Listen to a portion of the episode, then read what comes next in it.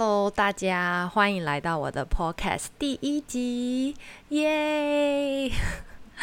真的好不真实哦，没有想到我真的可以有自己的 Podcast。今年呢，尤其是碰到疫情的关系，在新加坡封关的期间呢、我真的是超爱听 podcast 的。起床吃早餐的时候也听，洗澡的时候我也会听，煮饭的时候我也在听。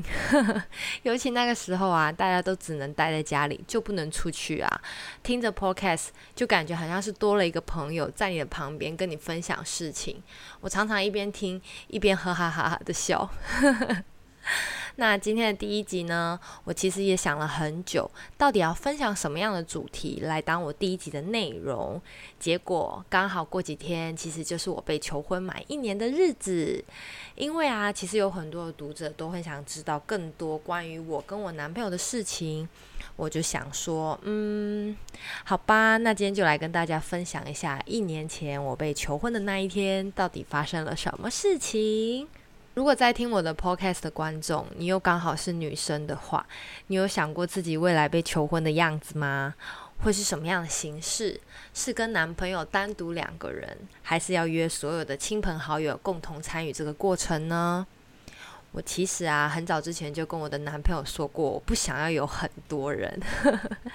因为啊，我很爱哭，然后我又觉得这种时刻比较是属于两个人自己的。对，好，那这件事情呢，其实就是发生在去年十二月的故事。二零一九年十二月的时候呢，我跟我的男朋友临时请了假回台湾。当时啊，其实我们已经计划好要在新加坡买房子了啦。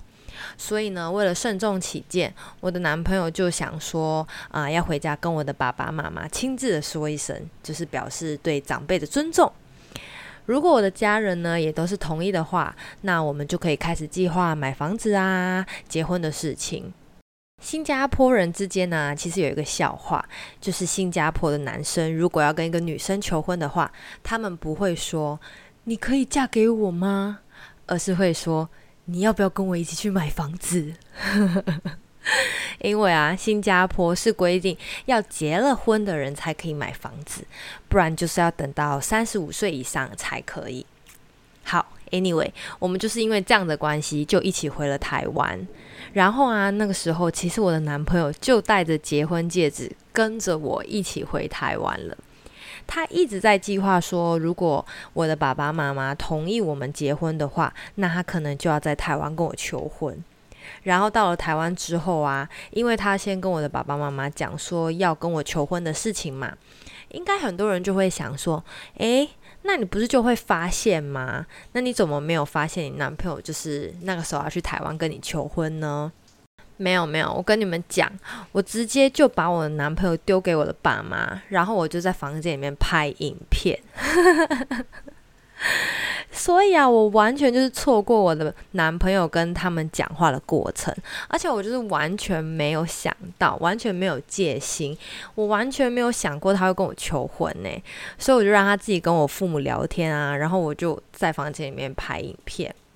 好，结果呢，我的爸爸妈妈就觉得可以啊，反正我们就已经是呃有往未来的方向去计划了。那他们也就是同意我们继续就是发展下去，然后他们就稍微聊了一下之后呢，我男朋友原本计划再过几天要在台湾跟我求婚，结果呢，我们在台湾就吵架了。虽然后来又和好了啦，但是呢，他就错过了在台湾求婚的机会。过了几天之后呢，我们就从台湾飞去了越南，因为难得的休假嘛，所以呢，我们就请了比较久一点的时间，从台湾跟我爸爸妈妈结束了之后呢，又飞去越南玩了几天。事后啊，他其实跟我分享，他在越南玩的前几天，他每天都超不专心的，因为他一方面怕我发现他其实身上戴着戒指，然后一方面又在想到底要在越南的哪里跟我求婚。在越南的期间啊，我们订了一艘游轮，在上面住了大概三天两夜的时间。然后就是在游轮上面的第二天吧，我就突然觉得他好像有点奇怪，因为我男朋友平常是不太会管我穿什么衣服的人，只要我不是穿的就是太暴露的衣服的话，他其实一点都不会，就是管我说你一定要穿什么，或是不可以穿什么。但是那天早上呢，他却一直突然的提醒我，刻意的要我穿得漂亮一点，感觉好像那天会很特别一样。而且呢，在我们早上出去行程的过程中啊，他一直主动帮我拍照，因为通常男生是比较不会说哦一直拍照的那种类型。我男朋友啦。对，但是他那天早上就一直很主动的帮我拍照，整个就是很奇怪。然后那天早上活动行程结束的也是比较早，我们就先回到游轮上面的房间休息，然后等着晚上的行程。他就突然叫我到房间外面的小阳台去陪他聊天。因为那个时候刚好是太阳要下山的时候，而且我们住在的呃游轮上面的房间是可以靠海的，所以我们房间外面会有一个小小的阳台，像甲板这样子，然后你可以看到海景啊，然后你可以看到就是四周环绕的山，所以景色真的非常的美。然后那时候我就觉得天呐，太美了！我就出去外面的时候，我就单纯的以为说我男朋友只是要啊、叫我去看，真的很美，就是太阳落下来西下的样子，所以我就超认真在那里拍照片，拍风景的照片，完全没有注意到他其实架设相机在旁边，然后其实他也已经准备好要在那个时候跟我求婚了。对，所以呢，我就是在二零一九年的十二月二十九号。在越南的游轮上被我男朋友求婚了。事后他其实跟我分享这些所有的过程，我真的觉得好好笑。因为我自己认为我是一个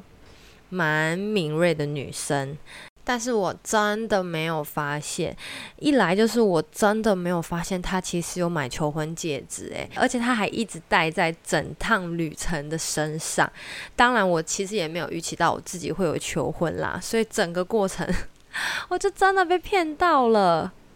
呀！这就是我一年前今天所发生的故事。最后呢，想要谢谢大家来收听我的 Podcast。目前我的 Podcast 可以在 Apple Podcast 或是 SoundCloud，还有 YouTube 上面收听。其他的音乐平台呢，我也会尝试的上架看看。目前是计划在 Podcast 上面说一些比较休闲、日常发生的事情，或者是自己对生活的小观察。希望你们会喜欢这个新尝试。那如果你听完之后呢，有任何想要跟我分享的内容，或是觉得我有任何可以再改进的地方，也可以到 YouTube 或是我的 Instagram 留言给我。因为 Podcast 它其实有一个小小的缺点，就是它没有办法在平台上面跟听众做互动。但是没有关系，因为我也会同同步的上架在 YouTube 上面，所以你们也可以在 YouTube 上面留言给我哦。那最后呢，也不要忘记订阅我的 Podcast 频道哦。那我们就下一集的 Podcast 再见喽，拜拜。